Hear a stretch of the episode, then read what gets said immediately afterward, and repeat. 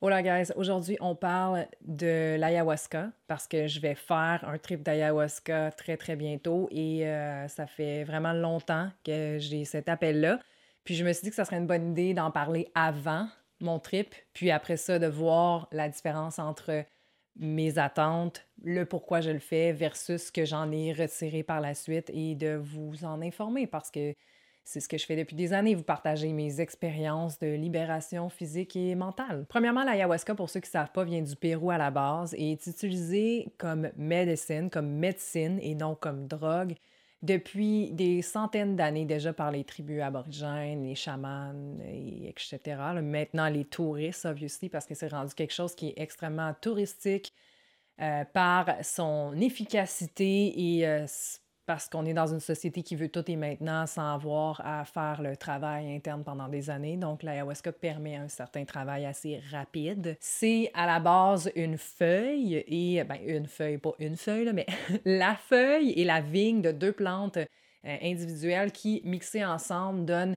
de puissantes hallucinations qui, euh, et, et, révélations qui euh, nous fait sentir comme si on était dans un rêve éveillé mais qui euh, est beaucoup plus puissant ou différent du, euh, des champignons et de l'acide.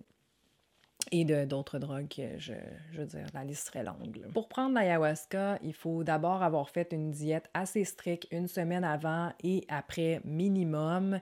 Et cette diète-là consiste majoritairement à une diète qui est vegan, mais il y a aussi des éléments vegan qui ne peuvent pas être pris parce qu'ils peuvent euh, être contre-indiqués, le fucker l'effet de l'ayahuasca et avoir des effets indésirables sur nous-mêmes.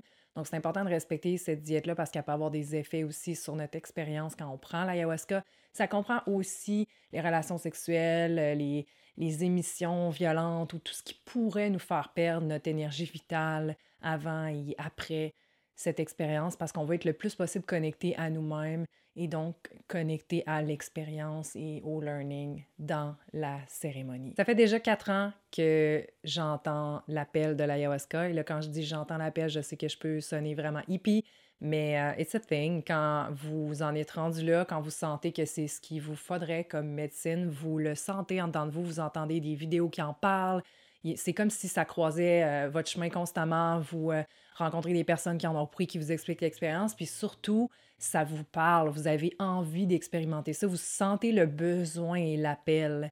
Tandis que je connais certaines personnes qui savent que ça existe, puis qui ont aucunement le goût de prendre ça, qui ont beaucoup trop peur pour le faire, qui sont peut-être pas rendus là dans leur vie ou qui en prendront jamais parce qu'ils sentent pas cet appel-là, ce deep besoin de faire l'ayahuasca. Et la raison pourquoi j'ai toujours pas fait de l'ayahuasca jusqu'à présent, c'est qu'il faut s'y prendre hyper d'avance ou en faire random dans une jungle louche, puis ça, c'est vraiment pas mon style. Personnellement, j'ai besoin de me sentir safe parce que c'est une drogue très puissante. J'ai besoin euh, idéalement d'être dans mon pays ou encore avec des médecins sur place et euh, des bonnes reviews aussi de gens qui sont allés. Et ça, ben, c'est pas donné puis c'est dur à trouver. J'ai enfin trouvé l'endroit où j'allais faire de l'ayahuasca. Je me suis inscrite il y a quatre mois déjà parce qu'il y avait une bonne liste d'attente, mais je m'apprête à y aller très prochainement. Et euh, l'endroit où je vais aller va rester secret, privé, parce qu'au Canada, on n'a pas le droit de faire l'ayahuasca, sauf si c'est sous titre religieux. Puis il y a, je pense, un ou deux endroits qui ont vraiment le droit. Donc, je vais vous les laisser dans la description. Puis moi, perso, je suis pas religieuse du tout. Euh, ça me rend mal. J'aime pas ça dans des églises. C'est vraiment comme pas ma vibe. Fait que je voulais pas prendre cette route-là. Et si vous êtes comme moi, euh, j'ai aussi deux endroits à vous recommander qui ont d'extrêmement belles reviews. C'est plus des resorts, donc là, tout est inclus, la bouffe, le yoga, les massages, etc. C'est juste malade. Puis il y a tellement de monde qui sont allés là puis qui ont eu des, vécu des expériences extraordinaires parce que tu es vraiment un peu pris par la main de A à Z, l'expérience que tu vas avoir. Il y a des coachs, il y a des médecins. Moi, c'est vraiment les deux endroits, un des deux endroits que j'aurais choisi. Puis peut-être que dans le futur, c'est là que je vais aller. Je vais vous les laisser dans la description pour faire vos propres recherches et si ça vous intéresse d'y aller. Mais c'est aussi des endroits où vous devez réserver d'avance, euh, comme comme pas mal partout. Une fois que vous avez trouvé l'endroit où vous désirez faire l'ayahuasca, euh, vous serez probablement pas seul. Il va y avoir à peu près 8 à 40 personnes comme vous qui veulent faire la même chose au même moment. Ça dépend juste de l'endroit que vous avez choisi. Mais bref, dans cet endroit-là, il va y avoir un endroit dédié à la cérémonie avec des matelots sol, etc.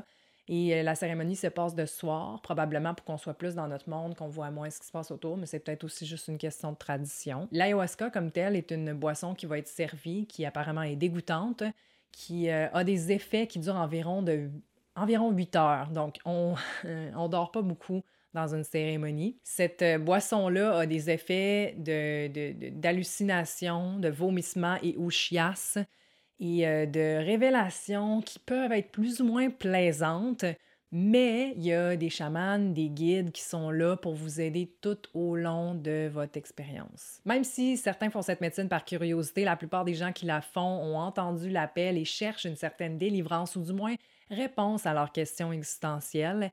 Et outre euh, l'aspect mental, comme par exemple la dépression, l'ayahuasca est aussi très connu pour aider les gens qui souffrent de problèmes physiques, de débalancement, de cancer, de maladies. Euh, ou encore d'addiction aux drogues, alcool, etc. Après certains traumas, petits ou grands, notre cerveau crée des chemins neurologiques pour nous permettre de faire le même chemin en cas de situation similaire qui pourrait se présenter. C'est normalement ce qui nous sert à fonctionner dans la vie, mais ça peut nous nuire parce qu'avec les années, ce chemin-là se renforce à chaque fois qu'une situation similaire se présente et ça peut devenir notre seule façon d'interpréter et d'agir en fonction d'une situation donnée. Même si je suis une femme forte, ouverte, intelligente, qui accomplit toujours plein de projets, euh, j'ai depuis longtemps des pensées suicidaires qui reviennent dans les moments difficiles. J'en parle pas souvent. Genre, je préfère utiliser mon expérience, mes moments difficiles, puis de la tourner dans quelque chose de positif et de, de pratique pour vous et pour moi. Mais c'est des moments de souffrance qui sont assez intenses, qui durent depuis environ 20 ans. Il n'y a pas de raison, il n'y a pas de choses majeures qu'on pourrait s'imaginer que j'aurais eu un genre de méga trauma qui m'aurait mené à ça. Puis j'ai jamais non plus passé à l'action ou essayé de passer à l'action par rapport à ces pensées suicidaires-là. Mais dans les moments plus difficiles, les premières pensées qui me viennent, c'est je veux disparaître, je vois plus aucune raison d'exister, puis j'imagine les façons que je pourrais y arriver. Fait c'est assez profond, c'est assez dark. Mon but, mes intentions en faisant l'ayahuasca, c'est de découvrir des nouveaux chemins neurologiques, d'arrêter de renforcer le même chemin de je veux me suicider à chaque fois qu'il y a quelque chose de difficile, puis de comprendre, dans le fond, d'où viennent mes traumas ou façons d'agir pour m'en libérer euh, prendre un autre chemin. Même si cette expérience-là a l'air magique, je suis consciente que ça ne va pas nécessairement régler mes problèmes, voire même pas du tout. Et cette expérience-là me stresse énormément. Je suis très sensible aux drogues dans la vie. Je suis sensible à tout, en fait. Je suis vraiment hyper sensible. Fait que j'ai peur de, perdre le contrôle aussi. Je suis comme quelqu'un qui, euh, qui, a besoin d'avoir le contrôle. J'ai peur de battre triper. J'ai peur de me faire voler mes organes pendant que je vais être inconsciente de sa drogue. J'ai peur de rester schizophrène pour le restant de mes jours. Parce que non, la ayahuasca n'est pas sans risque. Mais j'ai choisi de faire cette expérience-là parce que, premièrement, j'aime pousser les limites de mon confort. J'aime faire des nouvelles expériences, j'aime faire les choses qui me font peur pour m'en libérer, mais aussi parce que la souffrance que je vis depuis des années est beaucoup plus importante, intense et nuisible que cette expérience peut l'être.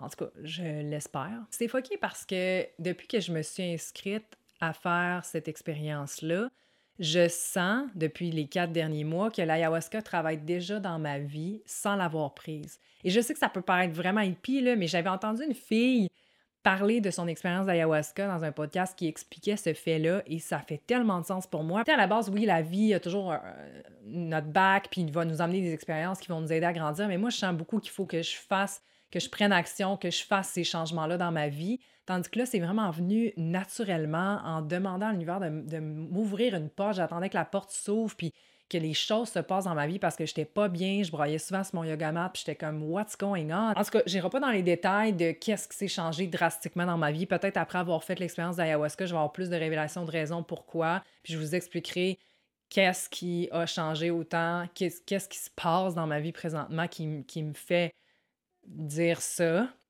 Mais je me sens vraiment protégée par une énergie qui est là déjà. It's weird.